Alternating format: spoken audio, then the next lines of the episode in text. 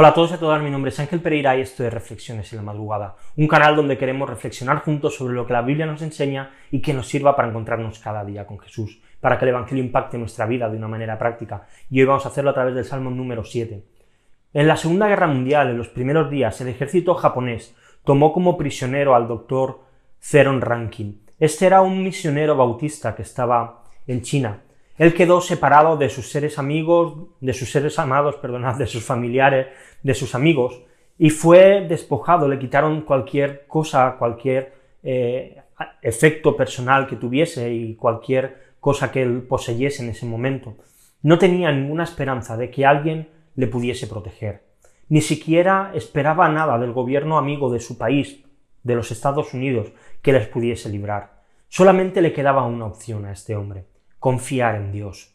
Muchos meses después, después de pasarlo realmente mal, llegó un barco sueco, un barco neutral en la guerra, de el Crisfon se llama, y llevó a este doctor de vuelta a su país. Más tarde dijo que cuando él no tenía nadie en quien confiar, solamente en Dios, su actitud hacia aquellos que le habían capturado, hacia aquellos japoneses, cambió, y desapareció el temor que él había tenido antes, por estar atrapado y por estar capturado. Y en, los en el texto de hoy, en el versículo 1, podemos ver cómo el salmista presenta a Dios. Y él lo presenta de una manera que él expone que tiene una confianza completa en Dios. Dice así el versículo 1 y 2, dice, Oh Señor, Dios mío, en ti me refugio. Sálvame de todo el que me persigue y líbrame. No sea que alguno desgarre mi vida como león y me despedace sin que haya quien me libre. David estaba pasando problemas. El salmista que, es, que escribe este salmo era David, y él tenía serios problemas. Sus enemigos estaban a su alrededor, le estaban persiguiendo y él no había ninguna manera de poder salir vivo de esta situación. Pero él sabía algo, que Dios tiene el poder para librarle de cualquier problema. Así que él clama a Dios, rogando que Dios le salve. David tiene miedo de sus enemigos y lo que hace es contárselo a Dios. Él deposita su confianza y deja su vida en las manos de Dios para que Dios sea el que haga justicia. Él sabe que no hay nadie en el mundo, en la tierra, que le podía librar de sus enemigos, que no había ningún hombre, ninguna estrategia, ni nada que pudiese salvarle. Pero en medio de su dificultad, él decide confiar en Dios, donde ningún hombre puede hacer nada, Dios puede hacer cualquier cosa. Y es que en la vida muchas veces nos van a venir problemas, muchas veces vamos a tener dificultades, seguramente estás pasando por alguna de ellas, hay muchas, podemos hablar del dinero, de la salud, del trabajo, del miedo que a veces tenemos pues a, a otro tipo de cosas. Pero en todas estas circunstancias, si nos ponemos delante de Dios, si le mostramos nuestras preocupaciones, si le explicamos cómo nos sentimos, de la misma manera que hizo David, y confiamos en que Dios siempre va a estar a nuestro lado. Y que es verdad, nuestra mente muchas veces nos va a decir, mira, no tiene ninguna solución, no hay nada que puedas hacer sobre esto. Pero la realidad es que para Dios no hay nada imposible de hacer.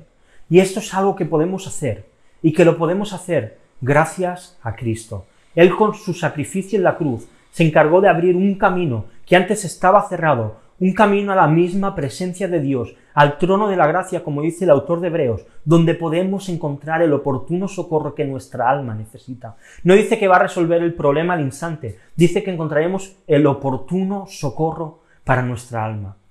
Jesús hoy está intercediendo por nosotros, por sus redimidos, por aquellos a quien ha rescatado, pero no lo hace como alguien que está pidiendo a ver si consigue alguna cosa, no está en ningún tipo de negociación con Dios, Él lo hace con la autoridad necesaria que recibió al morir en la cruz y resucitar. Así que puedes confiar en Dios. Cristo ya ha pagado por todas nuestras peticiones y Él está a día de hoy rogando al Padre por nosotros y presentando e intercediendo y permitiendo que podamos llegar al trono de la gracia.